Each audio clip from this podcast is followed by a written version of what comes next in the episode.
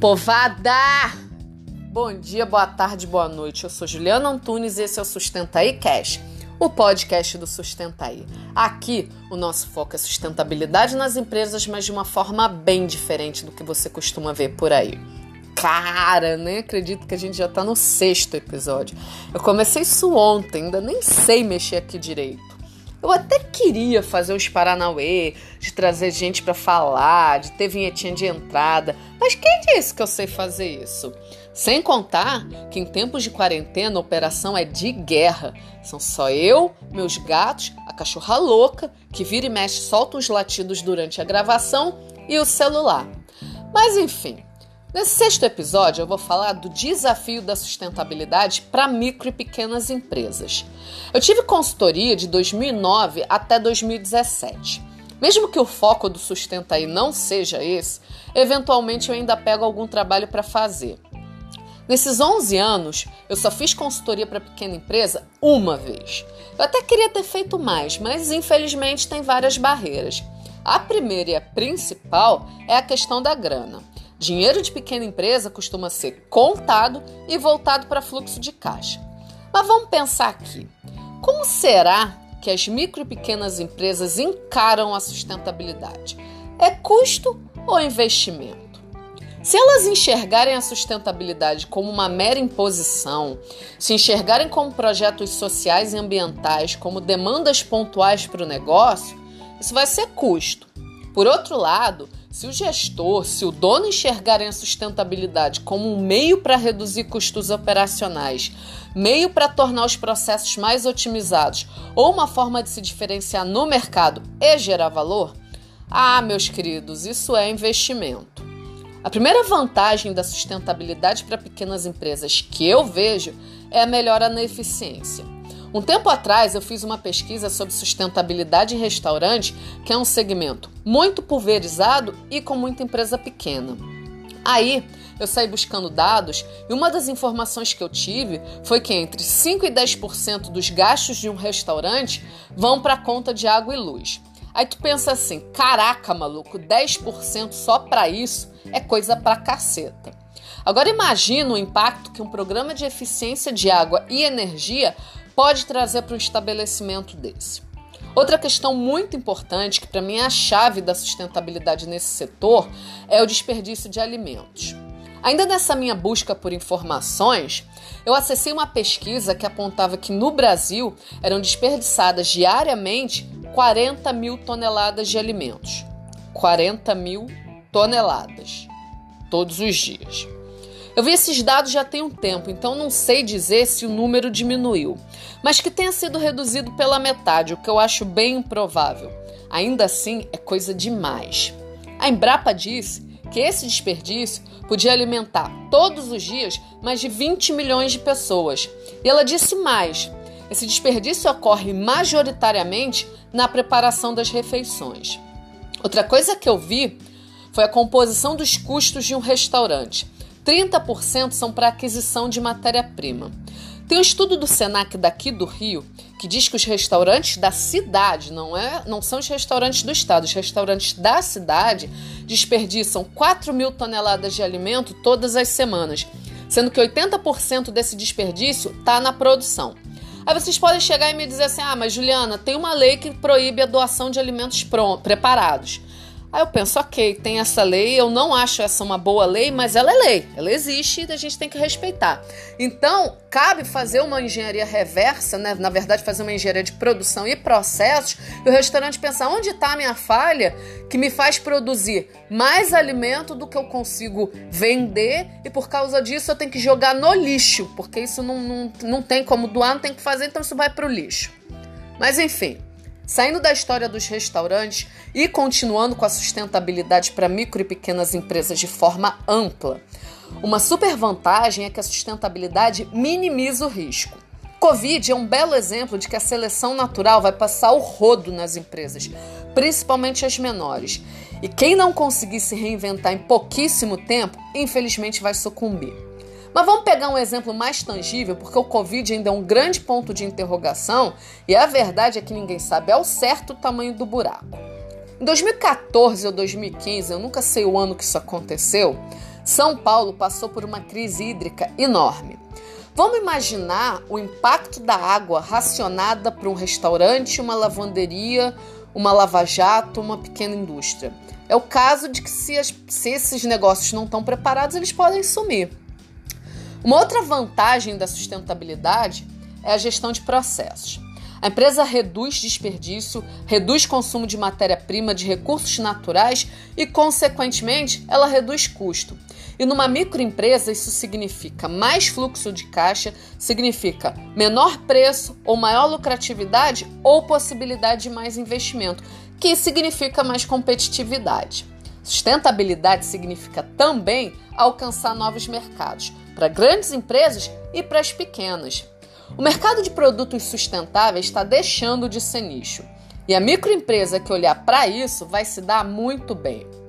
Não que eu concorde com a história dos canudos, mas sim, criou-se um mercado para canudos sustentáveis.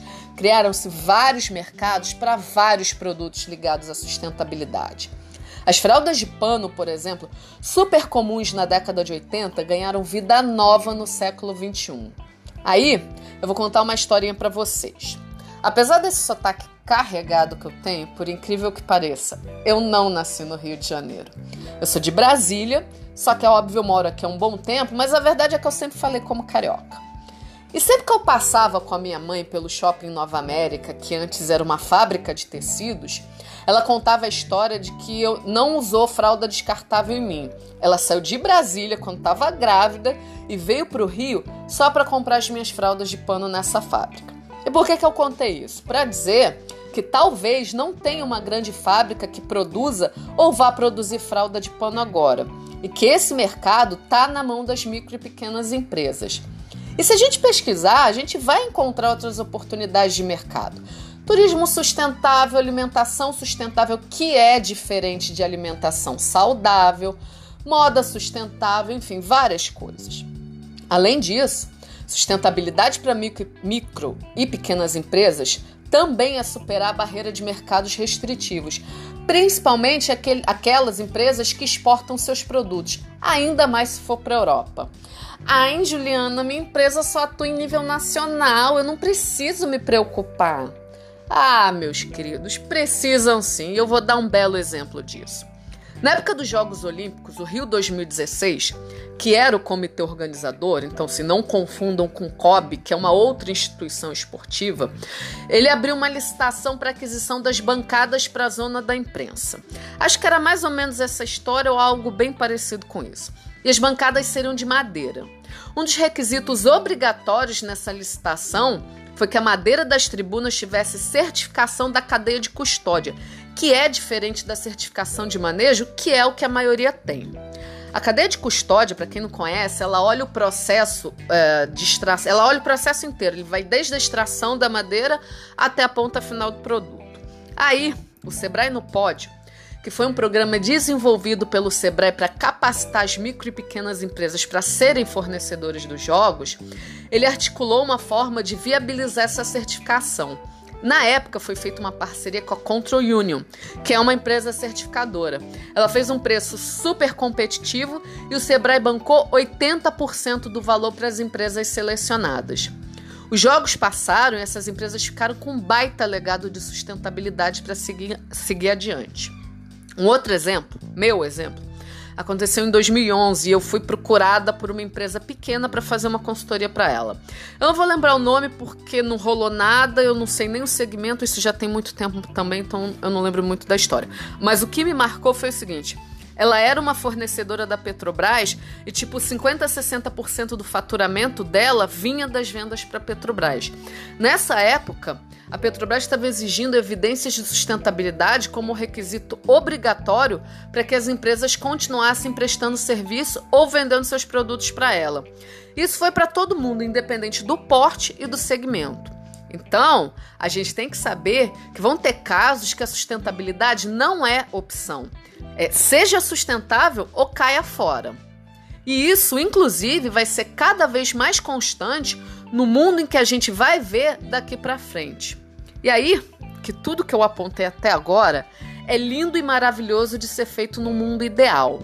Mundo esse que não existe crise, não existe pandemia, não existe quarentena, é, onde o setor produtivo não é massacrado por burocracias e o fluxo de caixa não é um problema para as pequenas empresas. Mas o mundo real não é perfeito e a história é bem diferente.